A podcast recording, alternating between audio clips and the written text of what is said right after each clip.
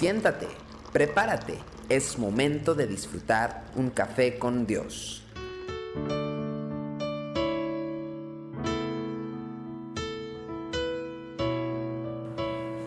Bienvenidos a Café con Dios. Hoy queremos compartir Lucas 10, capítulo 1. Después de estas cosas designó el Señor también a otros setenta, a quienes envió de dos en dos delante de él a toda ciudad y lugar a donde él había de ir. Mientras el Señor seguía invirtiendo en la capacitación de los discípulos, los reunió y les dio una tarea para hacer.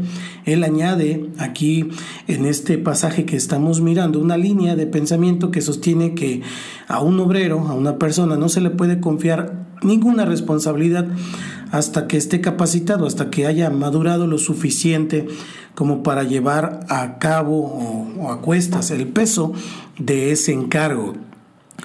Para que pudieran llevar adelante este proyecto, el Señor les proveyó claras instrucciones para cada aspecto del viaje.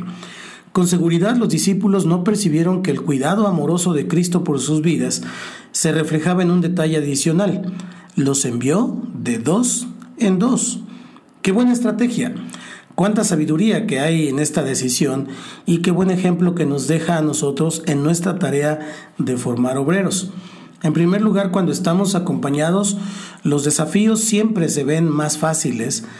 Eh, además, podemos consultar a nuestro compañero, compartir con él o con ella nuestras dudas y temores y alimentarnos de la osadía natural que viene de estar acompañado. Aunque la otra persona no tenga la respuesta que estamos buscando, solamente contar con su amistad y su compañía ya es parte de la provisión de Dios para nuestras necesidades. En segundo lugar, andar de dos en dos enriquece nuestra perspectiva, porque en lugar de depender enteramente de nuestros propios criterios y nuestra propia visión, podemos escuchar a la otra persona y considerar su punto de vista de las cosas. Seguramente el otro va a ver aspectos que nosotros no hemos visto y esto nos va a ayudar a ser más equilibrados en todo lo que hacemos. En tercer lugar, dos realizan una tarea mejor que uno. Nuestros dones y talentos se complementan, de tal manera que trabajando juntos podemos lograr un mejor resultado que por separado. Seguramente la persona que me acompaña aportará aquellas cualidades y particularidades que son pues muy suyas y una demostración de la increíble diversidad que Dios nos, nos da, que con las que nos ha hecho, y entonces en esa diversidad de opinión y de visión vamos a enriquecernos. En cuarto lugar, trabajando juntos tenemos a nuestro lado una persona que nos ayuda a evaluar nuestro propio desempeño porque puede corregir nuestros errores y reconocer nuestros aciertos, ayudando a que cada día seamos más sabios en la manera en que realizamos las tareas que se nos han encomendado. Y en quinto lugar, esta persona también que nos acompañe nos servirá de consuelo y sostén cuando las cosas no salgan como estábamos esperando.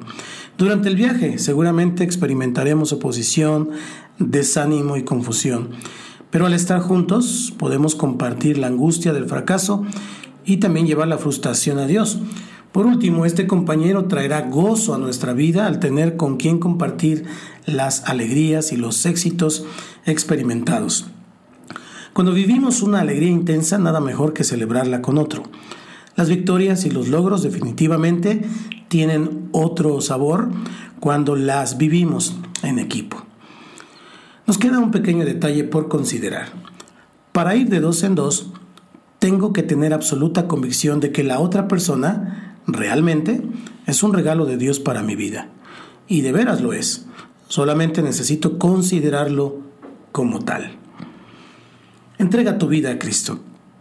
Haz esta oración conmigo. Señor Jesús, hoy reconozco que soy pecador y me arrepiento de cada uno de mis pecados. Hoy te abro mi corazón y te recibo como mi Señor y Salvador. Entra en mi vida, por favor, y hazme esa persona que tú quieres que yo sea. Te lo pido en el nombre de Cristo Jesús. Amén.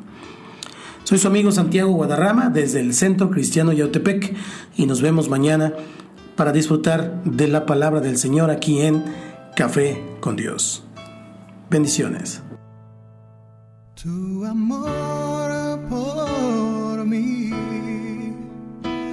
es más dulce que la miel y tu misericordia es nueva cada día. Tu amor por mí es más dulce que la miel y tu misericordia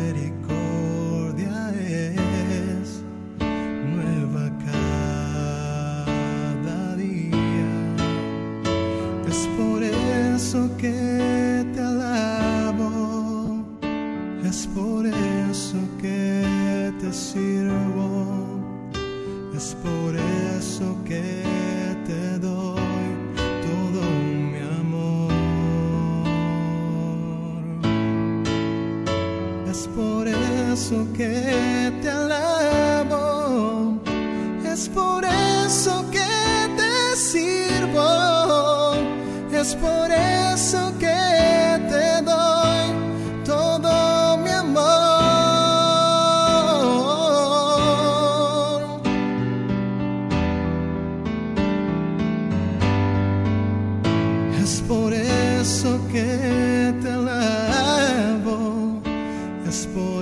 eso que te sirvo,